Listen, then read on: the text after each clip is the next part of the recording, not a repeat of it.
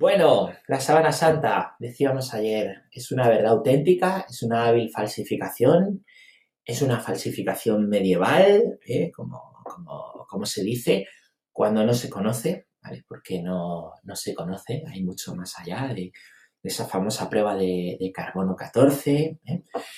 Em, muchísima historia y ayer estuvimos viendo la historia desde los inicios, ¿vale? Desde los inicios hasta que la sábana llega a Constantinopla hablamos cómo las profecías del Mesías ¿eh? pues llegarían y se cumplirían y el Mesías, Jesús, ¿eh? moriría por nosotros.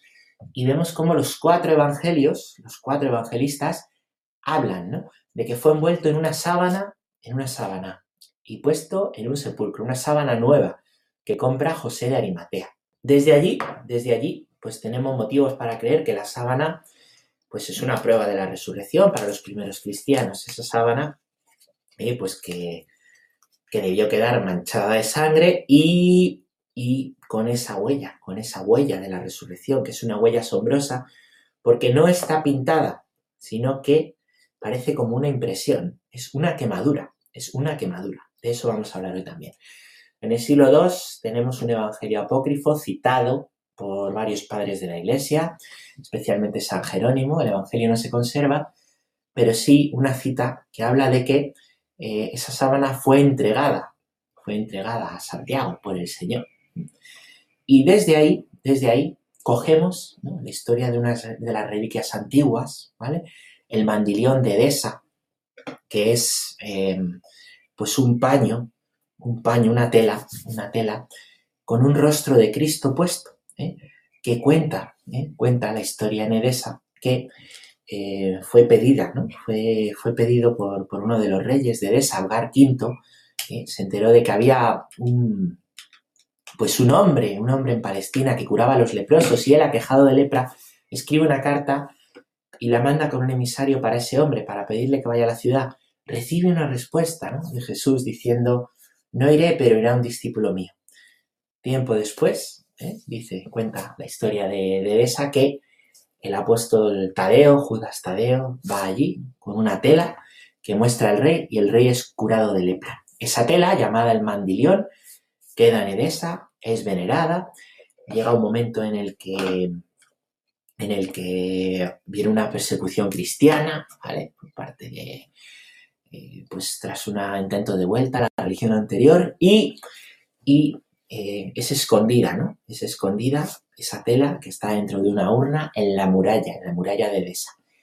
Tiempo después, cuando vuelve el cristianismo, una riada grande se asola en Edesa y, em, y bueno, pues, pues esa, esa urna es encontrada y el mandilión que lleva perdido tres siglos, estamos en el siglo VI, aparece de nuevo, aparece de nuevo milagrosamente.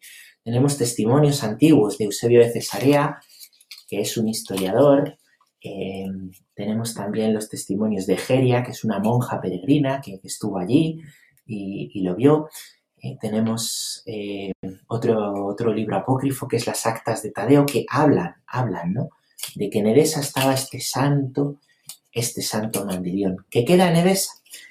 Al enterarse, ¿no? En Constantinopla, que, que esa reliquia está en Edesa, en una época en la que hay especial veneración a las imágenes, a las imágenes, y en la que se habla de que hay tres imágenes que no están hechas por manos humanas, el mandilión de Edesa, el paño de la Verónica y la santa sábana, ¿eh? la santa sábana que menciona la Biblia, en una época en la que además Edesa está en manos musulmanas, el rey, del emperador de Constantinopla decide mandar, ¿no? Decide mandar pues a un séquito eh, formado y a la cabeza del obispo que vaya Edesa eh, para coger esa sábana, ese, perdón, ese mandilión, aún no se llama sábana, y llevarla a Constantinopla, ¿eh? a Constantinopla, el patriarca. Así sucede, el mandilión es comprado ¿eh? y es llevado a Constantinopla, y en Constantinopla, al verlo, ¿no? al ver ese santo mandilión, pues se dan cuenta de que debajo de la tela, debajo de la tela hay más tela, más tela, abren la urna, mucha más tela, y y que bueno, pues que, esa, toda esa tela, toda esa tela, ¿vale? Toda esa tela eh, tiene el cuerpo de un hombre, el cuerpo de Jesús. Y se descubre que ese mandillón en realidad es la Santa Síndone, ¿eh? la Santa Síndone, de la que hablan los cuatro evangelistas y que estaba perdida, y que el mandilión y la síndone en realidad eran la misma reliquia. Allí se empieza a exponer la sábana, allí, en Constantinopla, y allí va a permanecer. Allí va a permanecer. ¿Hasta cuándo? Pues vamos a verlo a partir de ahora. Continuamos la historia de allí. En el año, en el año 1201 tiene lugar la Cuarta Cruzada. Las cruzadas, ¿eh? las cruzadas, eh, pues son convocadas por el Papa a todos los países de la cristiandad para ir a proteger o custodiar o recuperar los, los santos lugares. Algunas de estas cruzadas, ¿eh? algunos de estos hombres que fueron a las cruzadas, no cumplieron su cometido y hubo también abusos. Y en la Cuarta Cruzada en concreto hubo pues un abuso muy grande, muy grande y en el que entra también en juego la Santa Síndone, que hasta ahora hemos visto se está custodiando en Constantinopla, en Constantinopla. Bueno, tenemos un historiador de esta época, un francés, que se llama Robert de Clerc, Robert de Clerc, que afirma, afirma, antes del 1201, haber visto en Constantinopla la sábana, o sea que, que sabemos que ahí, poco desde el 1201, antes de que es convocada la Cuarta Cruzada, por el Papa Inocencio III, la sábana sigue en Constantinopla. ¿Qué sucede? Bueno, los cruzados eh, habían estado financiados porque se les, convocaba a la cruzada, se les mandaba a los santos lugares, a la conquista, pero, pero bueno, también tenían sus fuentes de financiación para ir a la guerra.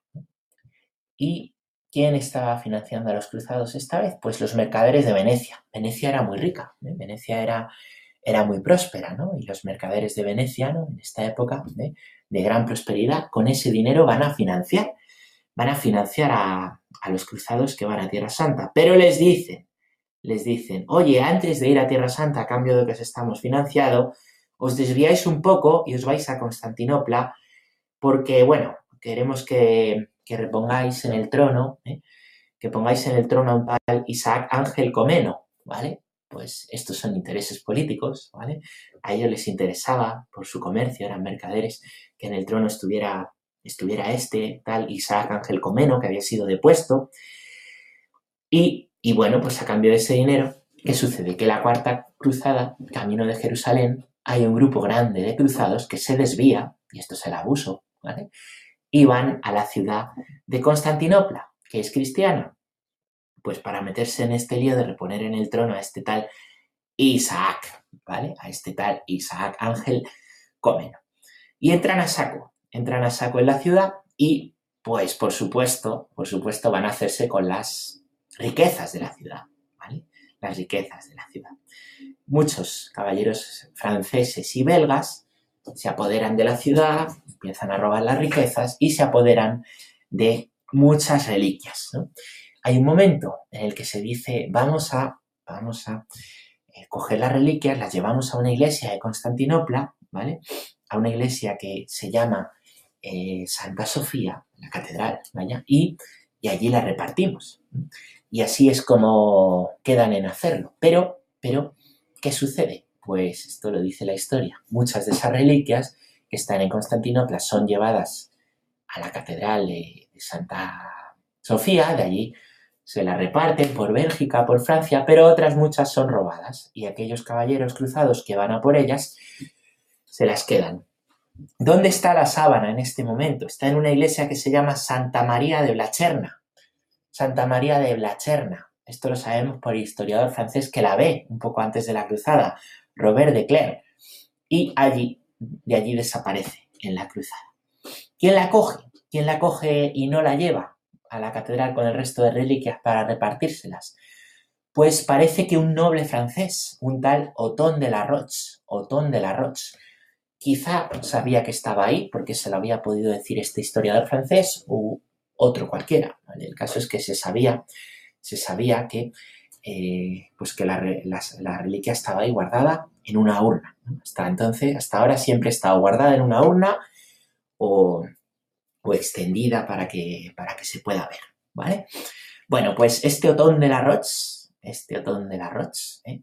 se hace con la síndone Y a partir de aquí, a partir de aquí, tenemos dos posibles paraderos de la sábana. La historia se bloca en dos y vamos a ver cuál es la verdadera. Os voy a contar las dos y vamos a tratar de juzgar cuál es la verdadera.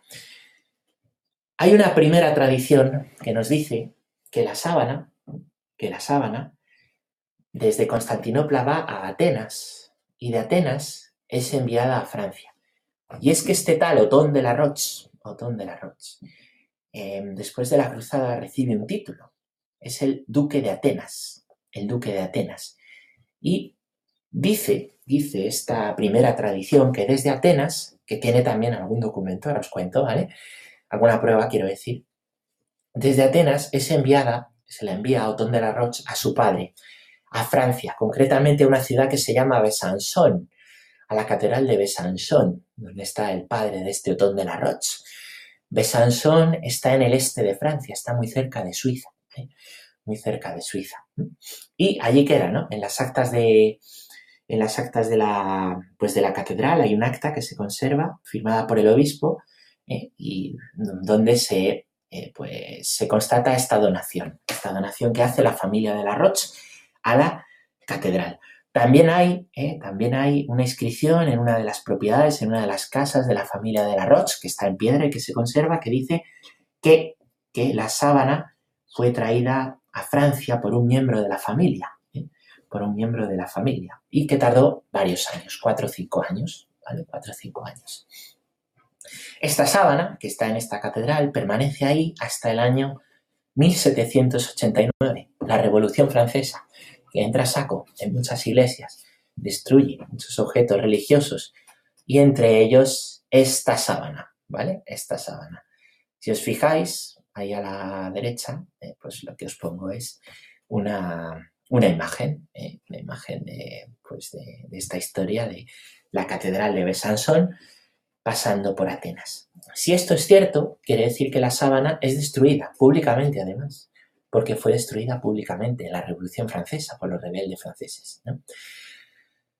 Quiere decir que ya no hay sábana y que esa sábana de la que os he contado toda esta historia, ¿eh? pues que llega a esta catedral, está destruida en el año 1789. Pero hay una segunda tradición, hay una segunda tradición que además tiene pruebas de ser verdadera que nos dice que esta primera historia que os he contado es falsa, pero quiero contárosla también para que vosotros lo podáis juzgar, ¿vale? Es que la síndrome siguió en Constantinopla. La síndrome llegó a Francia, ya veremos cómo, pero siguió en Constantinopla. Siguió en Constantinopla. Los inventarios de la Catedral de París, hay inventarios de reliquias ¿eh? que se hacían cada año en la Catedral de París, nos dicen que la Catedral de París tenía, tenía un trozo de la síndone enviada desde Constantinopla en el año 1237, es decir, poco más de 30 años después de la cruzada. Estos inventarios, pues, pues así nos lo dicen. Os leo literalmente, ¿no? Los inventarios de París del año eh, 1740 que es cuando ese trozo deja de estar. Es la última vez que tenemos inventario en la catedral. Desde el siglo XII hasta el año 1740, los inventarios de la Catedral de París dicen que hay en ella un trozo de sudario de nuestro Señor Jesucristo después de muerto, que mide 30 centímetros de largo y que se halla dentro de una caja de bronce dorada junto con otras dos reliquias, la corona de espinas y un pedacito de la verdadera cruz. Estas reliquias fueron cedidas al rey Luis IX de Francia por su primo Balduino II de Bizancio. En el año 1238, es decir, de 1238 hasta por lo menos 1740, esa reliquia la cede Balduino II de Constantinopla, de Bizancio, Bizancio es el imperio bizantino, el rey de Constantinopla, el emperador de Constantinopla, cede un trocito de la sábana que corta en el año 1237 ¿Qué quiere decir? Que si en el año 1237, en el año 1237, el rey corta un trozo de la sábana, el rey que está en Constantinopla, y la manda a París, quiere decir que la otra historia es falsa y que es imposible que Otón de la Roche la llevara a Atenas y desde ahí la mandara a ve Sansón, ¿vale? No, por lo menos esos 34 años ¿eh? después de la cruzada, la sábana permanece ahí. ¿Cuál es el motivo por el que yo os digo que esta historia es cierta? Pues porque ese trozo, ese trozo que mide 30 centímetros de largo, que es descrito ¿eh? en los inventarios, tiene las mismas medidas que el trozo que le falta a la síndone hoy en día. En la Revolución Francesa, las reliquias de la catedral son destruidas, muchas de ellas. Muchas de ellas, la catedral de Notre Dame, la que el año pasado tuvo el incendio. Y las reliquias son destruidas. Y ese trozo que estaba en la catedral después de la, de la Revolución Francesa deja de existir. Pero los inventarios, esos no los destruyen los rebeldes franceses. Y esos inventarios nos hablan de la medida del trozo, 30 centímetros. La imagen de la izquierda, es la primera de ellas, ¿veis? Esa es la sábana entera. Esa es la sábana entera que vamos a ir viendo ya despacio, ¿no? Debajo se ve, si miráis por el centro, eh, la parte de la mitad hacia abajo, está el cuerpo del Señor. A los lados, que tiene cosas raras, esos son quemaduras, ya hablaremos de ella. Y de la mitad de, esa foto para arriba está, pues, pues la otra parte del cuerpo, la de atrás, ¿vale? Y si veis arriba a la izquierda en esa primera foto, falta un trozo. Falta un trozo que en la segunda foto, en la de la derecha, os amplío. Ese trozo. Ese trozo tiene un remiendo. Es un remiendo que se le puso, que le pusieron unas monjas, ya, hablaremos de eso luego. Ese trozo tiene exactamente 30 centímetros. Las medidas exactas de el trozo que dicen los inventarios de la Catedral de París fue enviado en el año 1237 desde Constantinopla. Este es el motivo por el cual la primera tradición, que dice que la sábana es destruida en la Revolución Francesa, es falsa. Y esta primera historia es verdadera. Y la sábana no ha sido destruida. Año 1237 sigue en Constantinopla. Algunas otras pruebas de que sigue en Constantinopla, pues a la izquierda está el primer trozo de sábana, ¿vale? No, a la izquierda está la sábana completa, la sábana completa, abajo se ve al hombre, la parte de abajo, la parte de arriba, el hombre de espaldas, lo que hay en los lados, izquierda y derecha del hombre son quemaduras y arriba hay un trocito, un trocito que está cortado. ¿Qué falta? Os lo amplío en la foto de la derecha. Ese trocito que hoy en día se puede ver, tiene un remiendo debajo de otro color, luego os hablo de los remiendos, como os digo, mide exactamente 30 centímetros, lo que nos dice el inventario de la Catedral de París, que nos dice que en el año 1237 es enviada allí. Por ese motivo, esta es la historia verdadera. Por ese motivo, esta es la historia verdadera. Hay otros motivos, otros motivos que os quiero contar. Mirad, la Iglesia Ortodoxa rusa que es una importante iglesia ortodoxa, ¿eh? los rusos, fijaros, ¿no? Tiene influencias de la síndone, tiene influencias. Hay un emperador ruso que se llama Vladimir, no se puede llamar de otra manera, siendo, siendo ruso. Hay un emperador ruso que, pues que se llama Vladimir, ¿vale? Que se hizo bautizar en Constantinopla, se hizo bautizar para poderse casar y bueno. Y fijaros, fijaros, este emperador es el que concibe ¿no?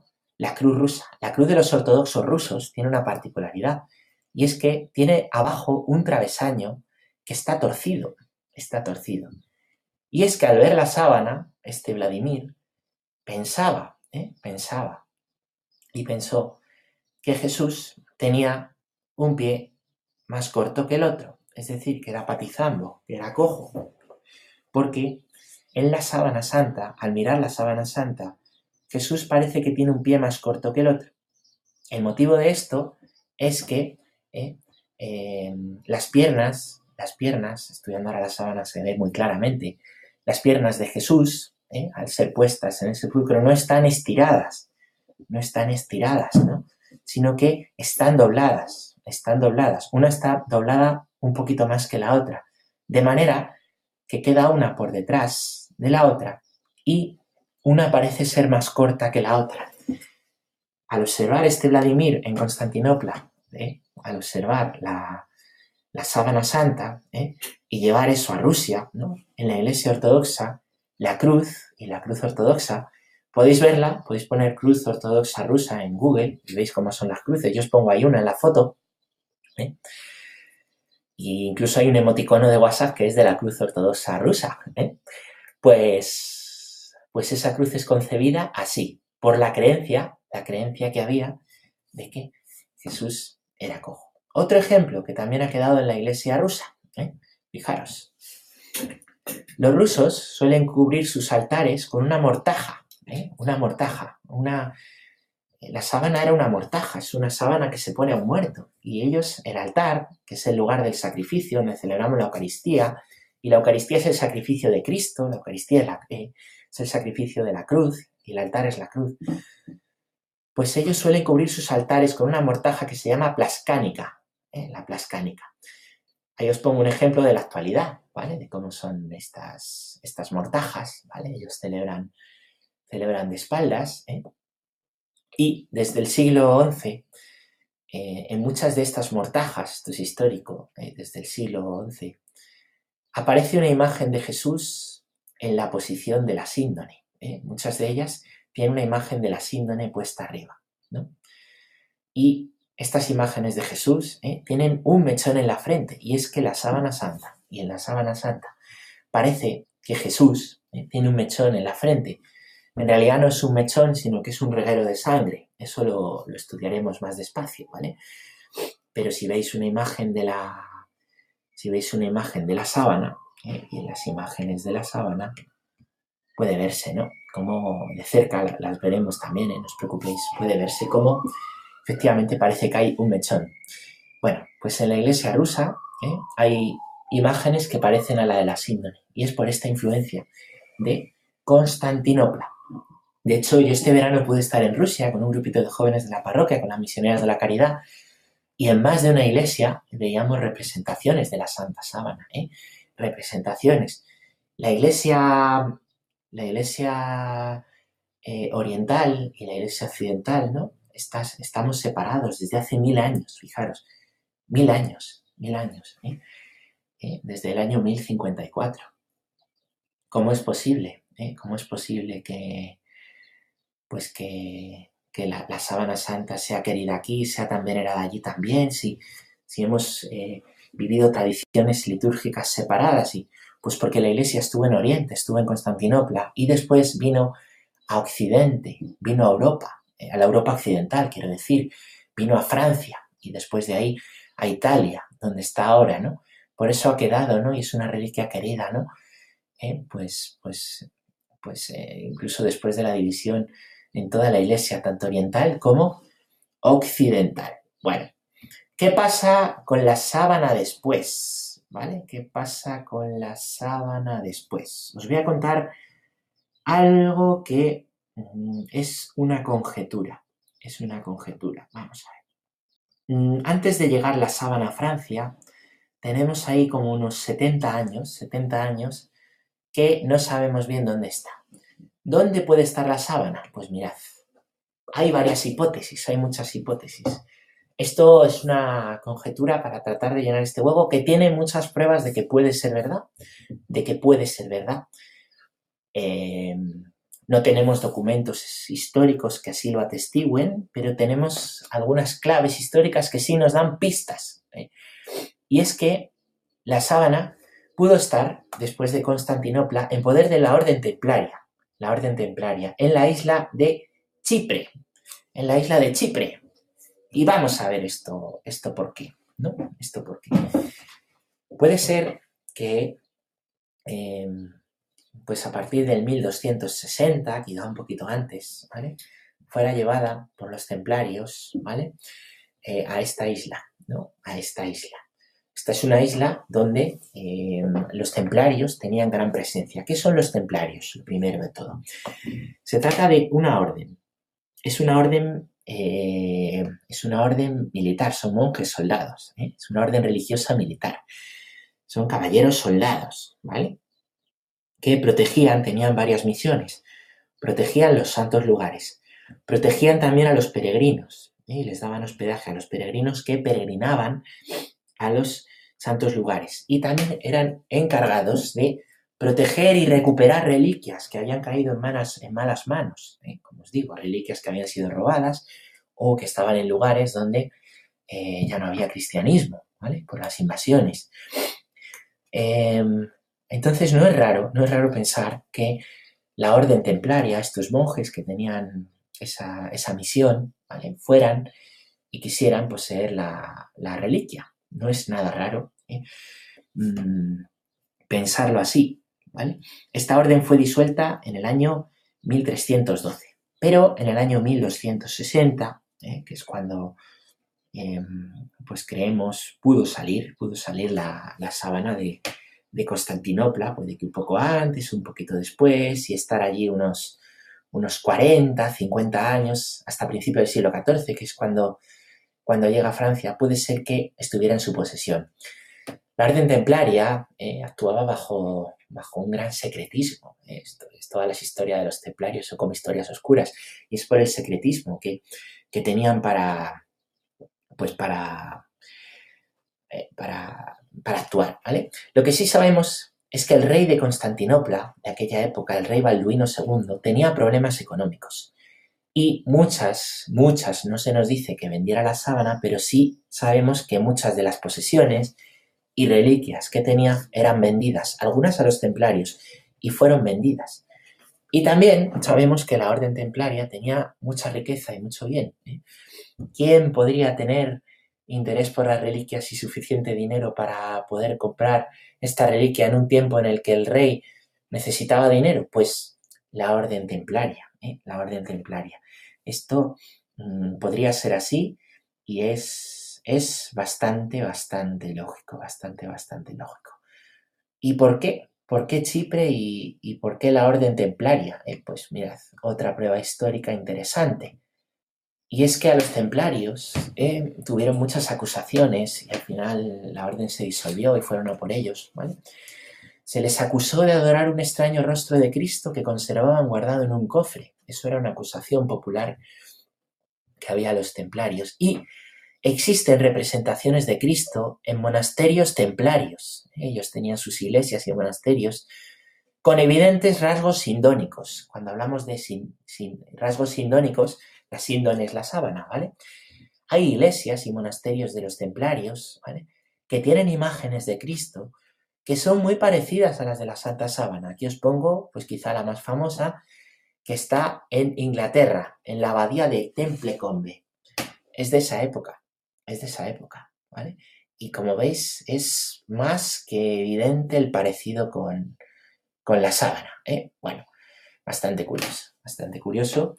Y Mm, bastante, bueno, pruebas bastante para pensar, para pensar un poco. Además, además, ¿eh? hay, otra cosa, y es que hoy en día está muy estudiado el polen de la sábana, el polen, el polen de la sábana. Y la sábana santa tiene restos de pólenes de muchos lugares, ¿eh? que coinciden con los lugares donde ha estado, y tiene restos de pólenes que solo se encuentran en Chipre. Esto es curioso, esto es curioso. Esto es muy, muy curioso de, pues de ver. Continuamos un poquito con la historia y vamos a unir esta historia de los templarios con la llegada de la sábana a Francia. La sábana eh, aparece en manos de un tal conde Godofredo de Charny, que parece llevarla a Francia sin querer que el rey se entere. Por miedo, imagino, a que el rey, eh, que manda sobre los nobles, le quisiese quitar esa sábana. Eh, y decir, mira, esta sábana, esta sábana para mí, para el rey, que soy el rey.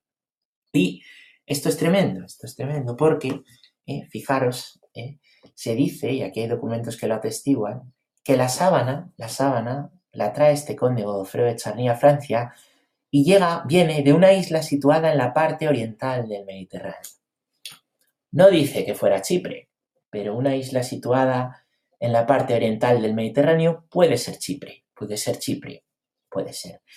Además, eh, además, em, pues, pues también sabemos eh, que esto sucede a principios del siglo XIV, en una ciudad de Francia que se llama Lirey. Eh, allí la lleva este tal conde de Godofredo. Y Esto sucede poco después de la disolución de la Orden Templaria, poco después de la Orden Templaria.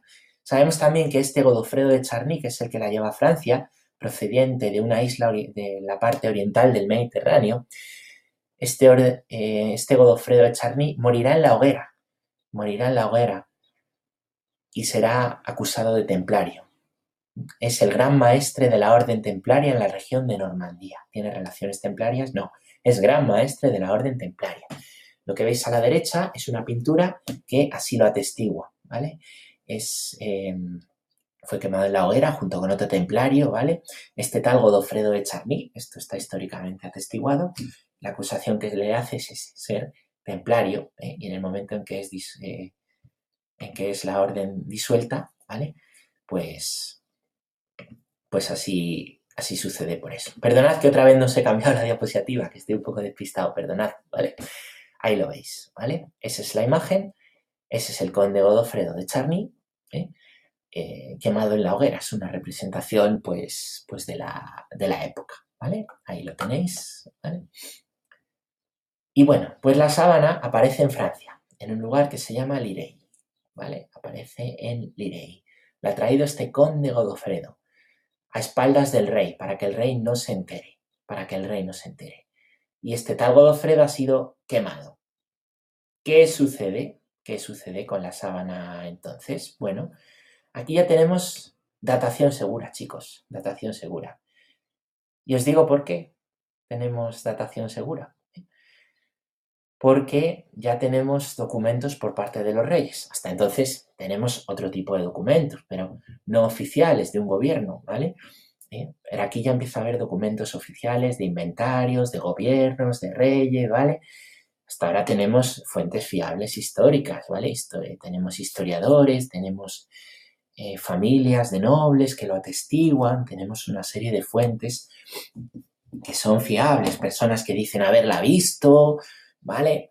Pero ahora ya tenemos además documentos oficiales que se mantienen hasta la, hasta la actualidad, ¿vale? Hasta la actualidad, datación segura.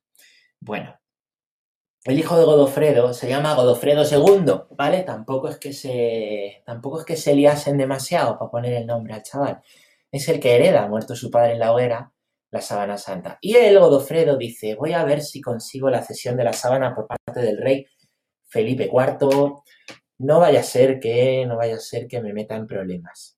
Y en el año 1349, año 1349, se conserva un acta, un acta ¿eh?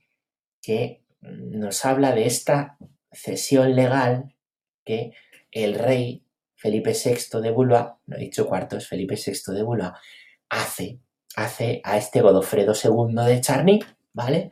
Hijo de Godofredo de Charny, que murió en la hoguera por templario, ¿vale? Esto sucede en una ciudad de Francia que se llama Lirey, ¿vale? Y la sábana se empieza a exponer en la colegiata, en la colegiata de esa ciudad, la colegiata de esa ciudad de Lirey. ¿Qué sucede? Hay problemas, hay problemas. ¿Por qué? Porque los obispos, ¿vale? Los obispos de Troyes, Troyes, Troyes, ¿vale? Troyes es como se escribe y Troyes, Troyes es el nombre de la ciudad, los obispos de Troyes y de las diócesis cercanas prohíben exponerlas. Uno de ellos incluso escribe al Papa, al Papa que es Clemente VII, que está en Aviñón, además es francés. hay siete papas, que esa es otra historia apasionante, siete papas que, que dejan Roma y el papado pasa de Roma a Aviñón, luego vuelve a Roma y ahí es interesante la historia de Catalina de Siena, santa, ¿no? Como escribe el Papa con gran dureza diciendo, vuelvo usted a Roma.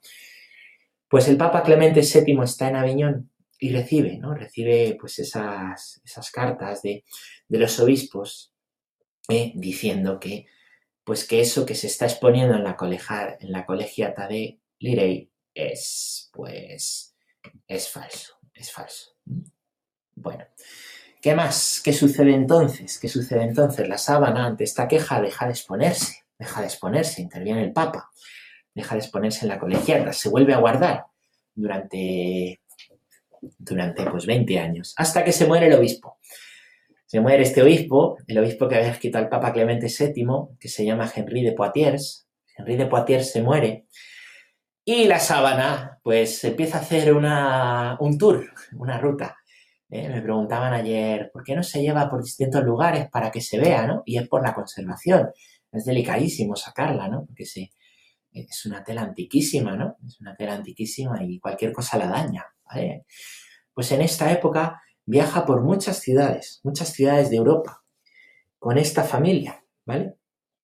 Con, esta familia, ¿eh? con la familia de, de Godofredo y sus, y sus herederos, la familia Charny, ¿vale? Y viaja por Europa.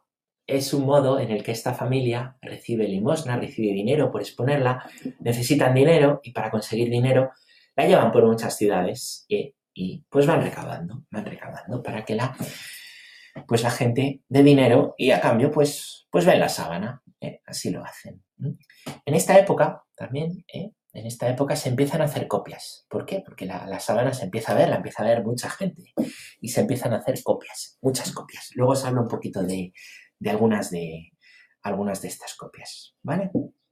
Bueno, ¿qué pasa después con la sábana? Eh, fijaros, fijaros. La sábana habla por primera vez. Así he titulado yo a esta segunda parte. La sábana nos habla. Quiero contaros tres veces tres veces en las que la sábana nos ha hablado de una manera asombrosa. Nos ha hablado de una manera, pero, pero tremendamente asombrosa y, y bueno, pues que a mí me ha hecho reflexionar mucho. Perdonad que estoy buscando aquí.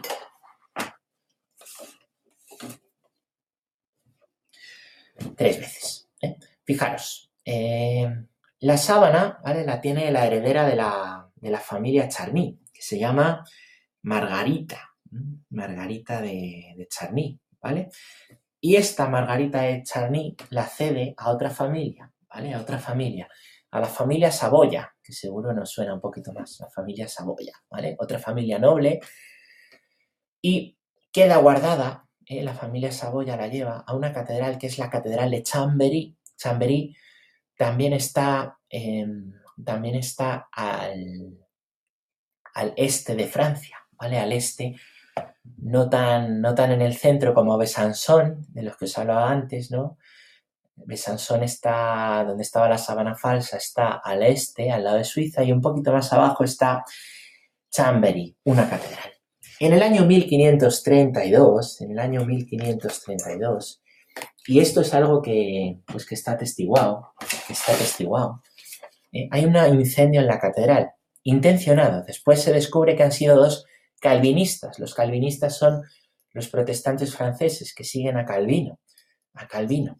Pues, pues entran en la, en la sacristía de la catedral y allí, allí pues, pues provocan un incendio, provocan un incendio. Ahí está, ahí está la Santa Sábana, la Santa Sábana, van a quemarla, ¿eh? Y provocan un incendio, provocan un incendio, ¿eh? todo se quema y ¿qué sucede? Pues pues, pues, pues que esa urna, ¿vale? Eso es una urna de hierro que está recubierta de adornos de plata, ¿vale? Urna de, queda convertida en un amasijo de hierro, en un amasijo de hierro. Cuando consiguen apagar el fuego, los buenos habitantes de Chamberí, y, rescatan la urna, la urna es un amasijo de hierro. Y entienden que evidentemente dentro, ¿eh? la santa sábana ha tenido que quedar destruida ha tenido que quedar destruida ese amasijo de hierro. No se atreven a abrirla, no se atreven a abrirla. No quieren abrirla, no, la abren, ¿eh? de hecho. ¿Qué sucede? Dos años después, dos años después, deciden abrirla. Mandan a abrirla, el obispo manda a abrirla. Y al abrirla ocurre un milagro, y es que la sábana está intacta, intacta, intacta. ¿Qué temperatura se puede alcanzar en un incendio? Pues muchísima. Sin embargo, la sábana no sufre ningún daño. ¿eh? No sufre ningún daño. Os quiero contar una cosa curiosa, porque de este incendio vienen las marcas triangulares. Tenéis ahí una foto de la sábana y veis, veis que hay unas marcas que son de un color más claro, ¿vale? Son de un color más claro que, que, que lo que es el resto de la tela, ¿vale? Que son como triángulos, ¿veis? Hay dos triángulos arriba a la izquierda, dos triángulos arriba a la derecha, y abajo a la izquierda dos triángulos y abajo a la, abajo a la, derecha otros dos triángulos. Y alrededor hay como quemaduras y chamuscaduras. Esos triángulos ¿eh? son huecos que tienen cosido un remiendo. Y lo que hay alrededor son chamuscaduras, chamuscaduras de este incendio. ¿eh?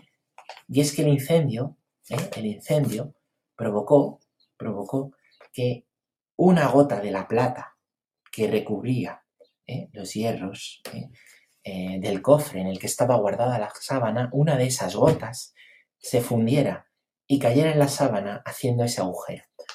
¿Vosotros sabéis a qué, a qué temperatura se funde la plata? E, era de plata, lo dicen así los documentos.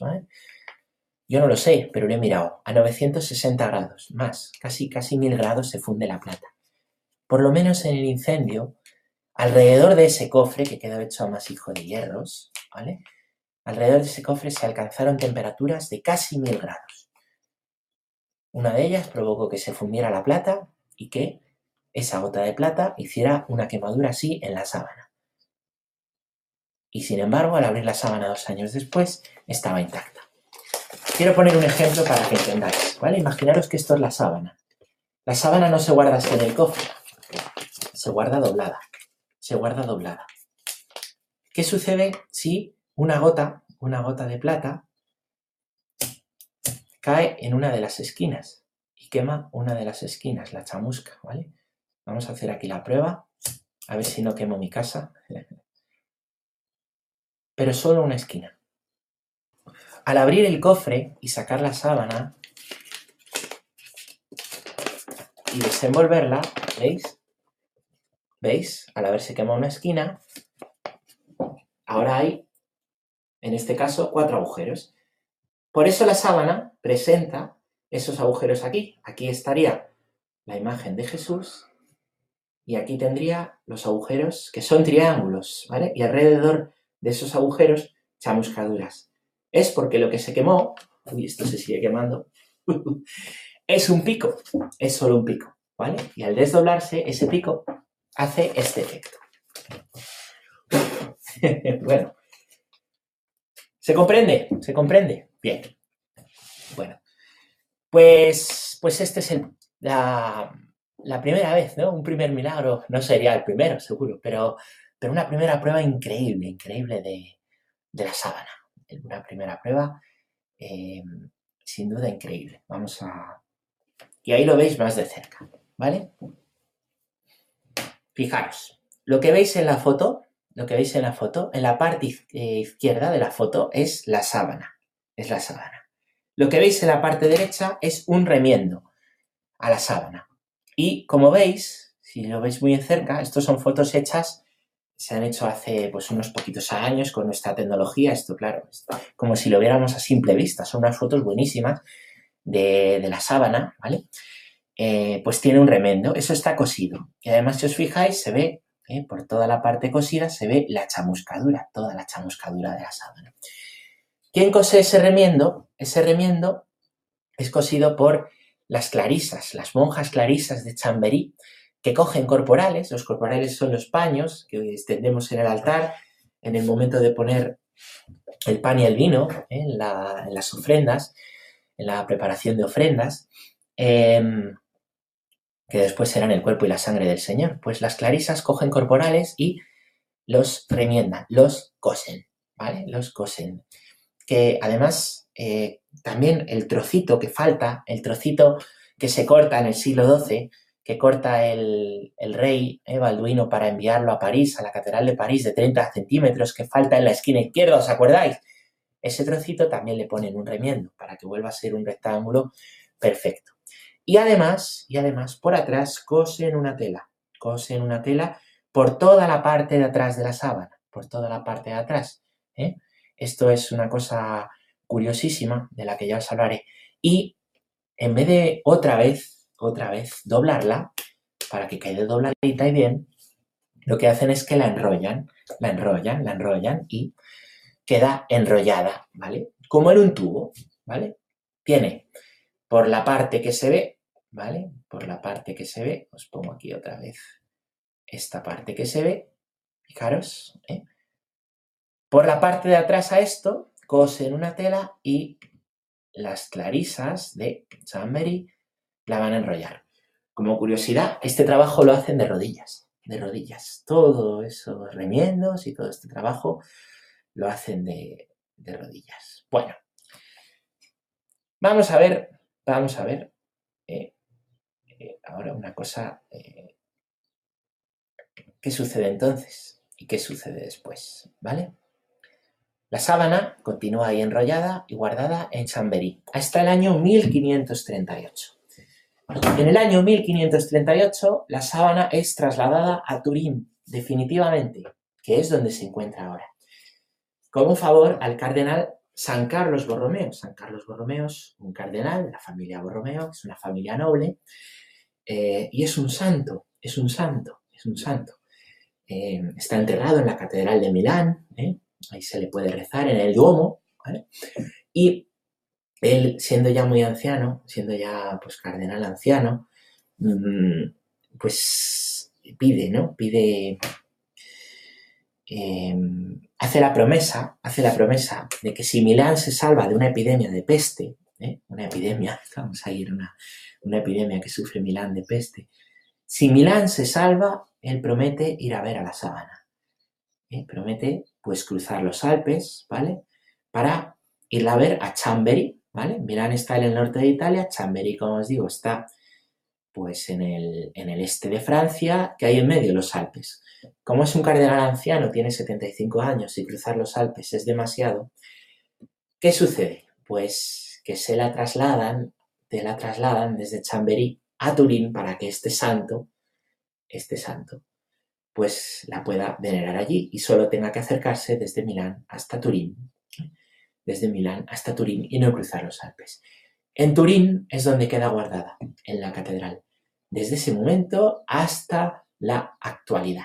Ahí queda, ahí queda guardada y la historia de la sábana continúa, continúa, porque eh, llegados a nuestros tiempos va a empezar a hacerse un gran estudio sobre ella.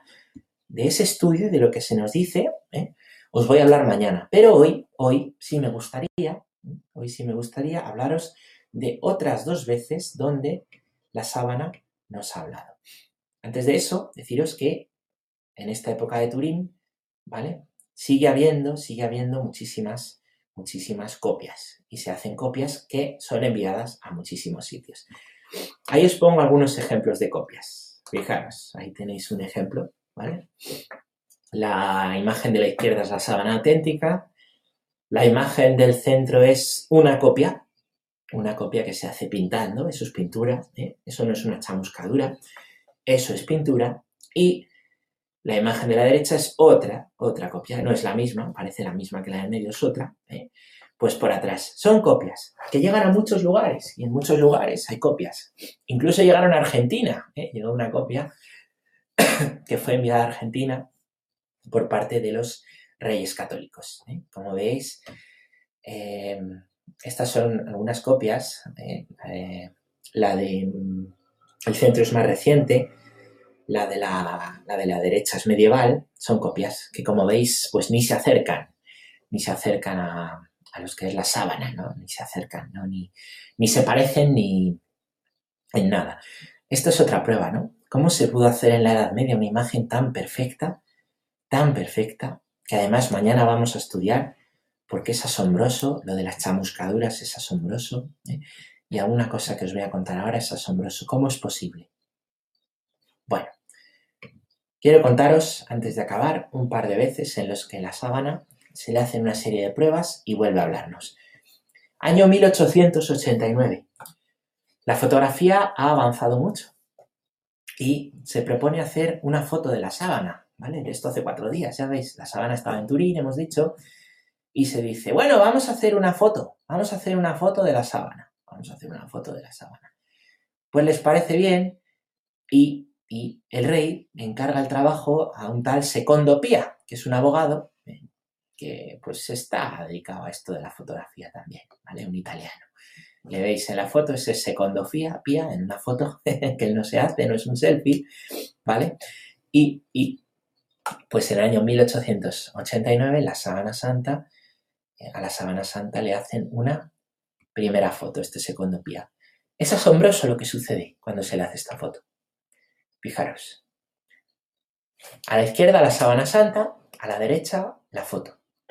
Se descubre que la sábana santa es un negativo, es una imagen en negativo. Es un negativo. Esto es asombroso. Esto es tremendo. Es cuando tú haces una foto, los que, los que tuvierais cámaras antiguas y había que revelar los negativos, ¿cómo era? Pues la, de la cámara salía un fogonazo, ¿vale? Que imprimía, eh, dejaba impreso en un negativo en la película que había dentro de la cámara la imagen que había captado, pero al revés, ¿vale? Lo que era luz lo ponía en sombra, lo que era en sombra lo ponía luz. Eso es un negativo. Después ese negativo se llevaba a revelar a un taller fotográfico, en casa, alguno que era más listo, en, oscuridad, con una luz especial, y entonces ese negativo se volvía ¿eh? Eh, en el papel, quedaba impreso, ¿vale? En positivo en positivo. La sábana santa es la única, ¿eh? la única imagen del mundo que está hecha en negativo. Y al hacerle una foto se ve en positivo. ¿Entendéis? Se ve en positivo. Y eso, es, eso fue asombroso. Es como si a la sábana santa, ¿eh? es como si de la sábana santa, ¿vale? La explicación es muy clara, ¿vale? Si quisiéramos explicar esto, es como si de la sábana santa, os pongo aquí otra imagen que se le hizo después, ¿vale? Más clara. Fijaros, ahí se ve muy bien, a la derecha, a la, izquierda, perdón. Eso es la capilla de Turín donde está guardada. Así es cuando se, expone, se pone así, ¿vale? Entonces veis arriba la sábana y a la derecha la foto que se hizo, ¿vale? Es asombroso, ¿no? Porque, como veis en la foto, el cuerpo queda en positivo, se ve aquí un poco lejos quizá, pero el cuerpo queda en positivo y toda la capilla, que también ha recibido esa foto, ¿eh? toda la capilla queda en negativo. Tremendo, ¿no? Es esto, ¿cómo se puede explicar? Pues como si dentro de la sábana, de ese cuerpo, hubiera salido un fogonazo, ¿eh? algo de luz, que hubiera dejado ahí esas marcas chamuscadas, impresas, ¿vale? Como si hubiese sido una fotografía, como un flash fotográfico, que lo hubiera dejado caer. Eso requiere ¿eh? pues una gran intensidad lumínica, además que hubiera salido de todo el cuerpo, de todo el cuerpo al, mismo tiempo, lo cual resulta asombroso, ¿vale? Os pongo aquí otra imagen más para que veáis, ¿eh? más completa. A la izquierda a la izquierda la sábana santa, tal como la conocemos. A la derecha una foto, donde se ve perfectamente, perfectamente el cuerpo en imagen, ¿no? Perfectamente, como si de ese cuerpo hubiera salido al mismo tiempo. Solo se explica, al mismo tiempo, de todos los lados a la vez, al mismo tiempo, de todos los lados a la vez. Una energía ¿eh? lumínico-térmica, luz y calor, lumínico-térmica, ¿eh? que hubiera hecho esa chamuscadura, como os digo. ¿vale? Mañana lo veremos, pero ya os lo adelanto y es muy curioso. Y esto es algo que descubrieron eh, cuando se decidió quitar la tela de atrás que habían cosido las hermanas clarisas. ¿vale? Hubo un momento en que se decide quitar ¿eh? para cambiarla por otra. ¿eh? Y al quitar esa tela y para poderla estudiar por detrás, se ve una cosa. Hay dos tipos de marcas en la sábana. Hay unas que son de sangre. Sangre que está por los dos lados. Y hay otras que son las del cuerpo, que se ven muy bien. Las del cuerpo solo están por un lado. Por el otro lado no. Una tela de lino. Una tela de lino. Y solo tiene las marcas del cuerpo por un lado. Cualquiera diría que por los dos. No, solo por uno. Y es por eso, es como una es como una impresión. Es como una impresión en la tela. Solo se explica así ha salido de ahí una energía lumínico-térmica que ha dejado una chamuscadura por adelante y por atrás donde ese cuerpo estaba envuelto, pero es una chamuscadura tan fina que no atraviesa al otro lado. Queda impresa, pero no la quema, no atraviesa. Sin embargo, las marcas de sangre sí que atraviesan. Eso está ahí, eso se puede comprobar, eso hay hay datos, hay... ¿Cómo se puede falsificar algo así? Hoy en día, ya nos digo en la Edad Media, imaginaros en la Edad Media, ¿cómo se puede falsificar algo, algo así? Resulta increíble, ¿no? Resulta increíble. Pero es que hay más. La sábana habla por tercera vez, otro dato curioso. En 1976 se va desarrollando el uso de ordenadores para pues la investigación, estamos en plena carrera especial y hay un ordenador que se llama VP8 de la NASA que se usa para analizar las fotos de la sábana santa. Estos eh, ordenadores son los que reciben las imágenes eh, que hacen los satélites, que hacen de la Luna, ¿vale? Y las interpretan, ¿vale? Y esto nos sirve para conocer el relieve de otros mundos, ¿vale? El relieve de la Luna ¿eh? o el de Marte lo conocemos porque se han hecho una serie de fotografías y esas fotografías se mandan a estos ordenadores que ya en el 76 están en desarrollo y se nos dice cuál es el relieve. ¿Cuál es el relieve? ¿Eh? Pues que, tiene pues, pues el lugar al que se han hecho. Por ejemplo, la, la Luna o valdría para la Tierra. Pues se, se hacen fotos y se usa este ordenador que usa la NASA para analizar esas fotos de la sábana santa. Y esto es tremendo. Y es que la sábana santa, siendo tan fina como es, tiene relieve que no se puede apreciar, que es imposible apreciar. Pero que si tú analizas con un superordenador pensado para esto, tiene un fino relieve. Milímetros. Nada. Apenas nada. ¿eh?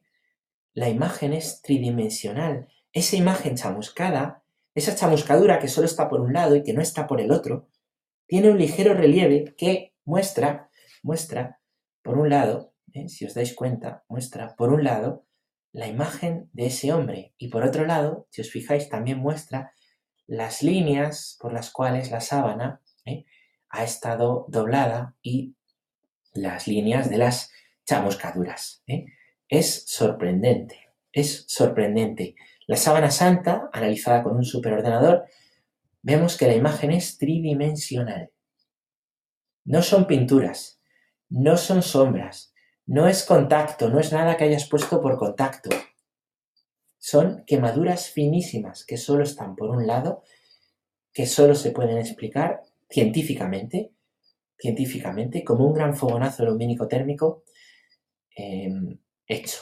Debió haber sobre ella, si queremos científicamente dar una explicación, debió haber sobre la sábana una para que esto sea así, para poder falsificar algo así, o en la autenticidad de esto, debió haber sobre ella una radiación controlada, que brotara de todos los puntos del cuerpo al mismo tiempo, proyectada de forma ortogonal y vertical, es decir, hacia todos los sitios a la vez, con la misma intensidad, en forma de radiación lumínico-térmica con la misma intensidad, que no desintegró el cuerpo, si hubiera desintegrado el cuerpo evidentemente habría marcas en la sábana de eso, y tampoco desintegró el lienzo, no lo quemó. De hecho, la chamuscadura solo quedó en un lado. ¿Cómo pudo ocurrir esto? Bueno, pues ahí os lo dejo y aquí lo vamos a dejar. Y aquí lo vamos a dejar. Mañana vamos a continuar y mañana vamos a hablar de otras muchas pruebas que se le han hecho a la Santa Sábana. Pruebas científicas. ¿eh? Vamos a hablar de ellas. Y vamos a hablar de las marcas de la sábana. ¿Qué son esas marcas que aparecen? ¿Qué son esas marcas de sangre? ¿Y qué son esas marcas de chamuscadura? Ya habíamos hablado de los trozos que faltan, del trozo que falta y del trozo quemado. Mañana vamos a hablar de las marcas y de qué nos dicen esas marcas del hombre que estaba dentro, envuelto en esa sábana.